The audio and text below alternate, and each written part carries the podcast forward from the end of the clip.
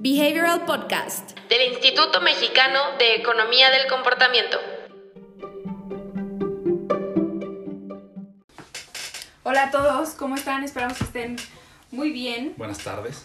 Buenas tardes, sí, ahora empezamos tarde, pero porque vamos a tener un pequeño ajuste en el horario en el que vamos a estar haciendo las transmisiones. Así que recuerden que si están siguiendo la lectura, si tienen algún comentario que hacernos, este es el momento, tanto como en YouTube, Facebook, en el grupo cerrado que tenemos en Facebook, o en Instagram, porque podemos aquí ver los comentarios que tienen en Instagram y aquí en las pantallas podemos ver los de Facebook y los de YouTube.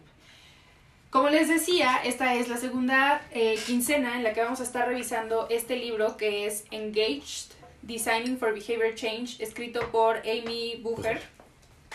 Y la verdad es que es un libro bastante, si lo están leyendo con nosotros, les podemos decir que es un libro bastante ligero de leer. Como decíamos la transmisión pasada, es parecido a un libro de texto muy rico, con muchos ejemplos, con una teoría muy eh, fuerte y muy fundamentada que te lleva paso a paso a eh, empezar a hacer cambios en el proyecto que ya tengas corriendo o si estás empezando a lanzar algún producto, eh, alguna tienda o cualquiera de, esta, de este tipo de cosas. Este es un libro muy bueno que te va a llevar paso a paso a eso.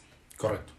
Y bueno, lo que revisamos hasta ahora tiene mucho que ver con la ejecución eh, y que es un muy buen principio para empezar a hacer cambios en, ya les dije, en la organización en la que estén, en lo que sea, que es justamente la eh, reducción de opciones o la facilitación de eh, decisiones en los usuarios, ya sea de nuestro producto, servicio o estrategia. Recuerden que este libro también está diseñado como una especie de soluciones unitalla que le aplican tanto a productos, a servicios, a estrategias, entonces, lo que sea puede ser muy enriquecido con las cosas que propone Amy. En este caso es para facilitar las decisiones, que yo personalmente les puedo decir que es uno de los primeros cambios que podrían hacer, todo lo que vamos a estar hablando en el capítulo de hoy, es de los primeros cambios que pueden hacer y que se van a dar cuenta de la diferencia que puede eh, llegar a ser estos cambios puntuales en la eh, interacción que tengan los usuarios con su producto, su servicio, lo que sea. Entonces, justamente Vamos a empezar por el punto número uno de la discusión, que pueden encontrar en las descripciones tanto de Facebook como de YouTube. Y son los puntos que les pusimos ayer en Instagram, que es la parálisis de decisión. Entonces vamos a ver qué es la parálisis de decisión. Sí, justamente la parálisis de decisión es un tema que justo este año está tomando mucha relevancia, ¿no? De hecho, eh, está por sacar un libro que tiene que ver justo con el exceso de información y cómo el exceso de información y el exceso de opciones afectan a las personas, ¿no? Realmente es un concepto que ha tomado mucha prominencia porque real, lo que hemos visto, ¿no? Es que se convierte en un filtro, ¿no? Que permite, o más bien, que obstruye el camino de las personas hacia una acción. Es decir, acuérdense, eh, cuando hemos hablado de un comportamiento, hemos hablado del comportamiento como algo que sucede a lo largo de tres fases, ¿no? Algo que inicia ese comportamiento, el, digamos, el momento de la reacción ante esto y las consecuencias que suceden en, en este de esto, que sería una acción, ¿no?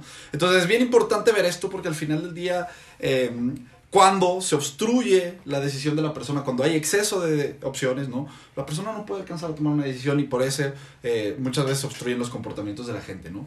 Piensen, las personas estamos expuestas a muchísimas opciones, ¿no? Un menú de un restaurante, el ir al súper, ¿no? El otro día eh, hicimos un pequeño conteo, ¿no? Yendo al súper y te encuentras 192 tipos de café. Sí. Es decir, entre todos los molidos, todo el tipo de grano, todo el tamaño de las bolsas. Tostado.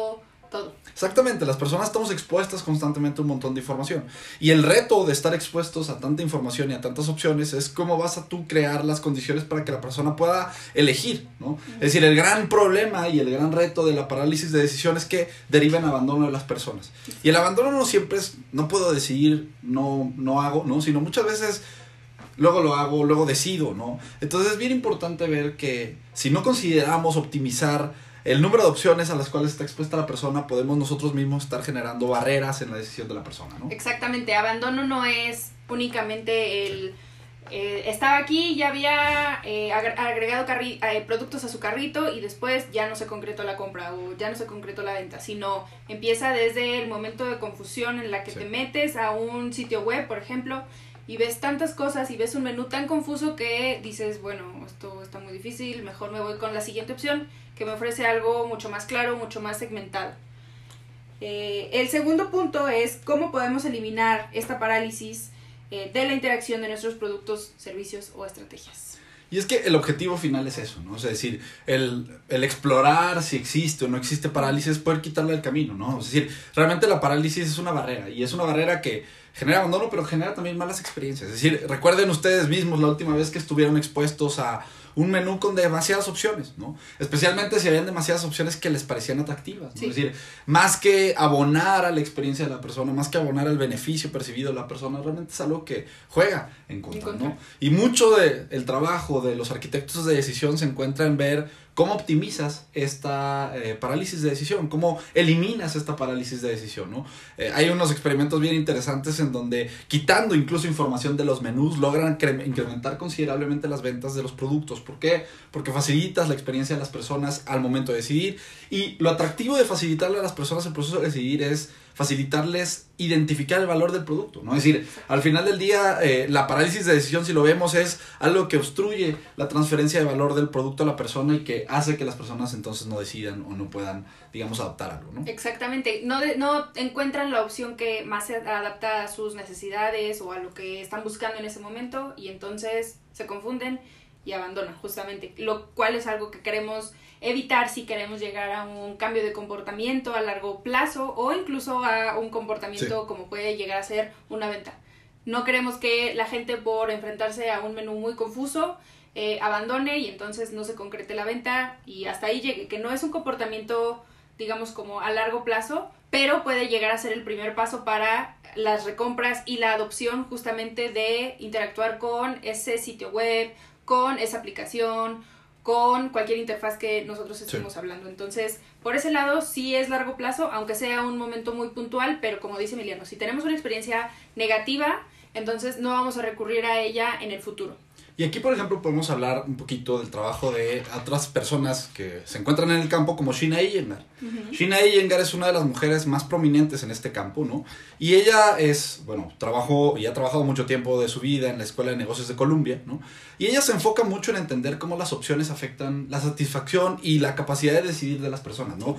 De hecho, Shina Iyengar eh, ha corrido algunos de los experimentos más, icónicos, ¿no? De todo esto. Por ejemplo, el eh, experimento de las mermeladas, ¿no? Es un experimento muy, digamos, eh, icónico realmente, en donde Shina Iyengar parte, ¿no? Su universo en dos grupos, en la mitad del grupo, en uno de los grupos mide exactamente qué es lo que pasaría o qué es lo que pasa cuando las personas que están en una demostración de supermercado son expuestas a 24 tipos de mermeladas y cuando son expuestas solamente a 6, ¿no? Sí, exacto. Y es bien interesante verlo porque al final del día los resultados de la intención, bueno, no de la intención, de la compra actual de productos es considerablemente diferentes, ¿no? Cuando las personas se exponen a 6 tienden a estar rondando el 30%, mientras que en el otro están entre 3 y el 6%. Exactamente, que no es justamente algo bonito del experimento de las mermeladas, es que la gente sí está más abierta a probar la variedad que se les ofrecía eh, en el súper, pero al momento de concretar la compra, compraban mucho menos que cuando son expuestos a menos eh, opciones, que lógicamente están probando menos mermeladas, pero esa, esa prueba termina justamente en algo, o sea, sí se concreta. Y, al final es, es, es, algo, es un patrón bien, bien común, ¿no? Entonces, el entender cómo se está facilitando, se está complicando este exceso de opciones, es algo bien importante para, para, entender la decisión de la persona, ¿no? Y que bueno, justamente algo que queremos eh, dejar bien en claro es que no estamos diciéndoles que su producto tiene que ser lo más fácil que se pueda ni que tienen que cambiar toda su estrategia para eh, hablarle al usuario cliente con peras y manzanas. Sabemos que hay productos que son complejos porque hay una razón de que sean complejos. Son eh, tienen un lenguaje técnico porque necesitan tener un lenguaje técnico y porque el público objetivo al que está dirigido puede entender ese lenguaje técnico a veces. Pero lo que nosotros hacemos durante el curso, durante todo lo que podemos eh, decirles a ustedes es que ayuden a sus usuarios a navegar la complejidad, a entender la complejidad que tienen que tener sus productos, sus servicios y sus estrategias y entonces los ayuden a llevarlos de la mano para que vayan tomando la mejor decisión si es que son expertos en la materia y si tienen el conocimiento del lenguaje técnico eh, que ustedes están ofreciendo o si no, incluso, ok, bueno, entonces, ¿qué significa esto? ¿Cómo te pongo las opciones para que el cliente las entienda y que pueda tomar la mejor decisión. Sí. Y eso es, decir, el, mundo es inherentemente complejo, entonces el trabajo de facilitar el cambio de comportamiento es justamente un trabajo de facilitar eh, que suceda pues todo lo necesario para uh -huh. que el comportamiento se dé, incluyendo esto, ¿no? Exactamente. Y como último punto, ¿cómo podemos facilitar la decisión de nuestros usuarios para elegir lo que más se ajuste a sus necesidades? Y para eso tenemos algún set de estrategias. Sí, pues realmente, digamos, los mecanismos ¿no? que se utilizan mucho para, la, para combatir la parálisis de decisión, pues realmente son, son algunos contados, ¿no? Este, algunos son mencionados en mi búger, otros no, ¿no? Pero realmente, por ejemplo, si queremos, y, y pensémoslo, es decir, si queremos reducir las opciones o la complejidad de la decisión, ¿no? Pues ju justamente reducir opciones esa es la primera forma de hacerlo, ¿no? Es decir, si la persona está enfrentándose a una decisión muy compleja, hay que quitarle opciones, ¿no? La segmentación clara, ¿no? También es una forma de acotar de cierta manera la segmentación, la decisión de la persona y justamente permitirle exponerse a menos cantidad de opciones, ¿no?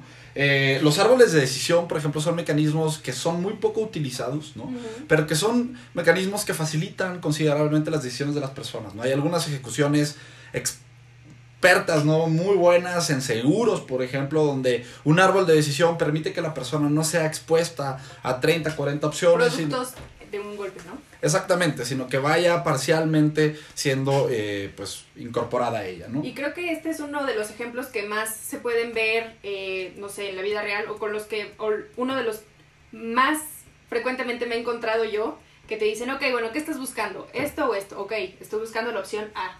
Ok, bueno, entonces, ¿qué? Y dentro de esta opción A, ¿qué es lo que buscas? ¿Quieres esto? ¿Quieres que tu producto tenga esto? ¿O quieres que cumpla con estas características? Y tú vas escogiendo y solito vas segmentándote y se van eliminando las decisiones, pero yo, siendo cliente, no estoy expuesta a, ok, esto se está eliminando, sí. estas opciones se están eliminando, sino que incluso tiene estas, hasta esta sensación de personalización, de, ok, me están preguntando a mí y me están sugiriendo lo que de verdad se adapta a mis necesidades porque contesté un cuestionario previo. Correcto, ¿no? correcto. Es, una, es un mecanismo que es diseñado, ¿no? Es decir, tú puedes integrar eso al contexto de decisión y facilitas, como dice Diana, que la persona entienda fácilmente las distintas dimensiones de la decisión, ¿no? Eh, menús dinámicos, sí, más o menos el mismo principio, ¿no? Los menús dinámicos son elementos que permiten igual acotarle la decisión a la persona por características, por preferencias, por momento del día, por distintas situaciones, ¿no? Y piénsenlo, es una forma prácticamente de facilitar la decisión desde el diseño de eh, el contexto, ¿no? Incluso también hay un mecanismo que es muy también poquito usado, pero que es excelente para asistir a la decisión de las personas, que son las reglas de dedo, ¿no? Las reglas de dedo, bien utilizadas, pueden ser mecanismos que ante un contexto recargado o ante un contexto lleno de estímulos la persona pueda fácilmente navegarlos, ¿no? O que se le pueda trasladar el conocimiento necesario a la persona de forma fácil uh -huh. para que pueda navegar la complejidad, como decía Diana, es decir, no es un llamado a hacer cosas planas, a hacer una cosa que no funciona o uh -huh. que no es compleja, no, realmente es un llamado a nosotros como diseñadores de contexto entender cómo tendríamos que habilitar, cómo tendríamos que facilitarle a las personas las cosas, que en este caso sería la decisión para que entonces puedan llegar a ella, ¿no? Exactamente, y algo que menciona mucho también Amy es que se puede ir facilitando las opciones eh, a las que están expuestas los usuarios justamente por eh, la, eh, justamente como decíamos, los árboles de decisión, aquí lo ponen en el ejemplo de escoge algo que te interese o escoge todas las casillas que te interesen, algo de lo que quieras aprender, algo en lo que estés buscando eh, ahondar el conocimiento que tienes y así se van segmentando de forma invisible para sí. el usuario final, pero hacia nosotros nos sirve mucho mejor para ir refinando eh, qué es lo que se está buscando, qué es lo que no está teniendo éxito, para ir descartando y también nos sirve como un una buena estrategia de negocios. Incluso también ella habla sobre eh, cómo podemos a través del de, diseño gráfico de las cosas o de los, eh, sí, de los productos que se ofrecen, cómo podemos ir facilitándole a la gente, ya sea por mensajes de este es el más vendido, este es el mejor recomendado, este es el de principiantes, cómo puedes ir ayudando a la gente a ir subiendo de nivel, tal vez incluso también en algunas aplicaciones, eh, para que justamente puedan ir eh, desbloqueando ciertos niveles mientras más conocimiento van teniendo y no se les presente todo el conocimiento en un solo golpe, ¿no? Correcto. No, y es decir, al final El problema de las, del exceso de opciones es que genera abandono o también genera patrones de decisión raros, ¿no? Ah, exacto. Hay un caso también, eh, que nos- digamos, imagínense un lugar de cervezas, ¿no? Que vende un montón de cervezas, 100 cervezas, y esa es la oferta de valor que tienen. Piensen, en una situación así, ¿cómo puedes, teniendo tú eh, como oferta principal el exceso de opciones, limitarle las opciones a la persona, ¿no? Y aquí es donde ellos, o esta empresa se dio cuenta de un patrón bien curioso, ¿no? Ellos ofrecían 100 cervezas, sin embargo la cerveza que más se vendía era la Corona, ¿no? Y entonces empezaron a darse cuenta que muchas veces la decisión de la persona que tomaba Corona venía realmente como la alternativa al exceso de opciones, ¿no? Es decir, el navegar este menú de 100 cervezas se volvía tan complejo que las personas decían, ¿sabes qué? Tráeme la, la Corona y luego decido algo. El problema es que pues ya las personas muchas veces se quedaban tomando Corona y esta empresa que se dedicaba a vender cervezas eh, artesanales tenía como su principal venta, ¿no? Eh, la cerveza Corona, ¿no? Y Sí, parte de eso, exactamente, lo par- parte buena de eso venía desde cómo ellos habían diseñado su servicio, cómo ellos habían diseñado el proceso de decisión de las personas. Ahora es bien atractivo porque ellos reformulan este menú, quitan de la decisión de las personas las 100 opciones, les permiten tener un pequeño menú que era o les permitía a las personas eliminar, ¿no? Eh, fácilmente las opciones y quedarse con un universo reducido y entonces logran distribuir la decisión a lo largo de las distintas cervezas ¿no? entonces vean es bien importante entender estos conceptos para entonces llevarlos al diseño de elementos que están en el contexto de decisión los menús no Eh, los paquetes lo que tengamos ahí para que entonces la persona pueda decidir fácilmente ¿no? Exacto, y esta estrategia sigue siendo funcional para quien conoce y es muy conocedor de cervezas, que Claro. llega y ya sabe cómo pedirla, qué, cuál es su marca favorita, cuál es la que le recomendaron, cuál es la que el otro día probó. Pero también funciona para la gente que llega por Sí. experimento de, ok, pues nunca he probado una cerveza artesanal, no sé qué significa esta categorización, no sé qué significa la otra. Y entonces, a través de este menú se puede ir justamente, o sea, es aplicable para ambos tipos de público, ¿no? O sea, para los que sí conocen, tanto para los que no conocen y es la primera vez, ok, bueno, entonces no decidas de entre 100 opciones una carta que está eh, completamente plana y que es pareja para todos y que en la descripción te dice qué tipo de cerveza es, sino incluso un menú con el eh, color de la cerveza, entonces tú también podías segmentar, ok, bueno, esto veo que es la clara, que es la que normalmente tomo, o bueno, estas ya son un poco más oscuras, esta es más o menos la que me gusta, y entonces nada más eh, te enfocas a decidir entre un número más pequeño de opciones, ¿no? correcto correcto Y pues bueno, eso sería todo por el en vivo de hoy, pero tenemos unos anuncios que comentarles.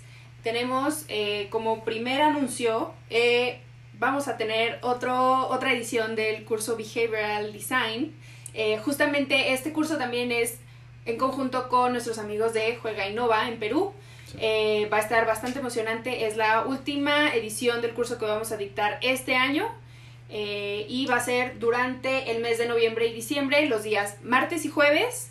Eh, y para la Ciudad de México tiene un horario de 7 de la noche a 9 y para Lima es de 6 a 8 porque tenemos ahí un cambio de horario. Sí. Entonces va a ser, les digo, martes y jueves desde el martes 17 de noviembre hasta el martes 15 de diciembre. Y lo rico de este curso es que incluye cuatro sesiones de acompañamiento o sea, con nosotros y con todo el equipo del IMEC para ir eh, atacando algunas problemáticas que ustedes tengan en su organización, en su producto, su servicio, su estrategia, todo lo que pueden estar escuchando aquí y los consejos que les podemos dar. Vamos a tener justamente esta asesoría eh, para que lo acompañen con los contenidos que se revisan en el curso y puedan pues darle un enfoque de comportamiento y lograr cambios Sí. a largo plazo o la adopción de sus productos.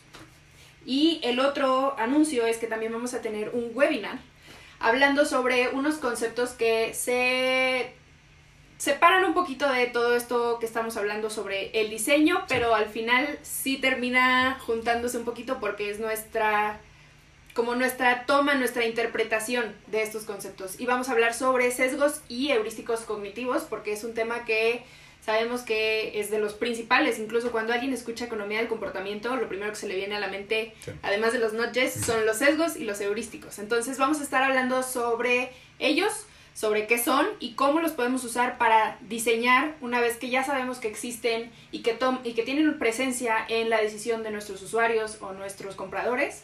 Ok, bueno, ya sé que está recurriendo a este sesgo o a este heurístico, ¿cómo puedo diseñar para facilitarle el contexto, para facilitarle la decisión? Em, para incluso si son, eh, si es algo que nos representa algo negativo y el abandono, cómo podemos diseñar para justamente darle la vuelta a esto que nos está jugando en contra y pues lograr cambio de comportamiento. Entonces, esto ya sería todo por el en vivo de hoy. Y recuerden que si leen con nosotros, nos pueden hacer llegar sus comentarios en Instagram, en el grupo cerrado de Facebook, en el Book Behavioral Club o en nuestro canal de YouTube. Y si nos estás escuchando a través del Behavioral Podcast, comparte este capítulo con alguien que necesite saber sobre cómo debe estructurar las opciones en sus menús, en sus preciadores, en sus formularios, para ayudar a que sus usuarios tomen una decisión mucho más informada. Correcto. Nos vemos en 15 días para seguir comentando las siguientes 55 páginas del libro Engaged de Amy Bucher. Bye. Bye bye. Si quieres saber más sobre los libros y los temas que abordamos en el podcast, ingresa a nuestra página web ecomportamiento.org donde encontrarás libros, autores, blog y mucho más. Encuéntranos en LinkedIn, YouTube y Facebook como Instituto Mexicano de Economía del Comportamiento, en Instagram como imec.mx o en Twitter como eComportamiento. No te pierdas las transmisiones semanales todos los viernes a las 10 a.m. hora Ciudad de México.